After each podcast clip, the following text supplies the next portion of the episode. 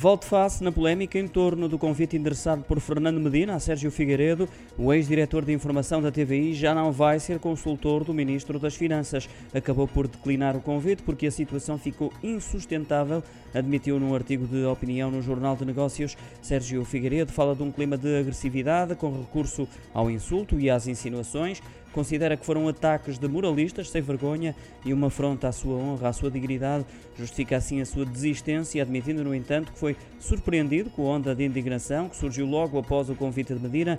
Acrescentou ainda, e passo a citar, vergo-me aos assassinos de caráter, atingido pela manada em fúria, ferido por um linchamento público impiedoso, é lixado desistir. Lembro que Sérgio Figueiredo iria ser consultor estratégico para a avaliação e monitorização do impacto das políticas públicas da tutela de Fernando Medina durante 24 meses, com salário mensal bruto de 5.800 euros, uma remuneração superior à do Ministro das Finanças.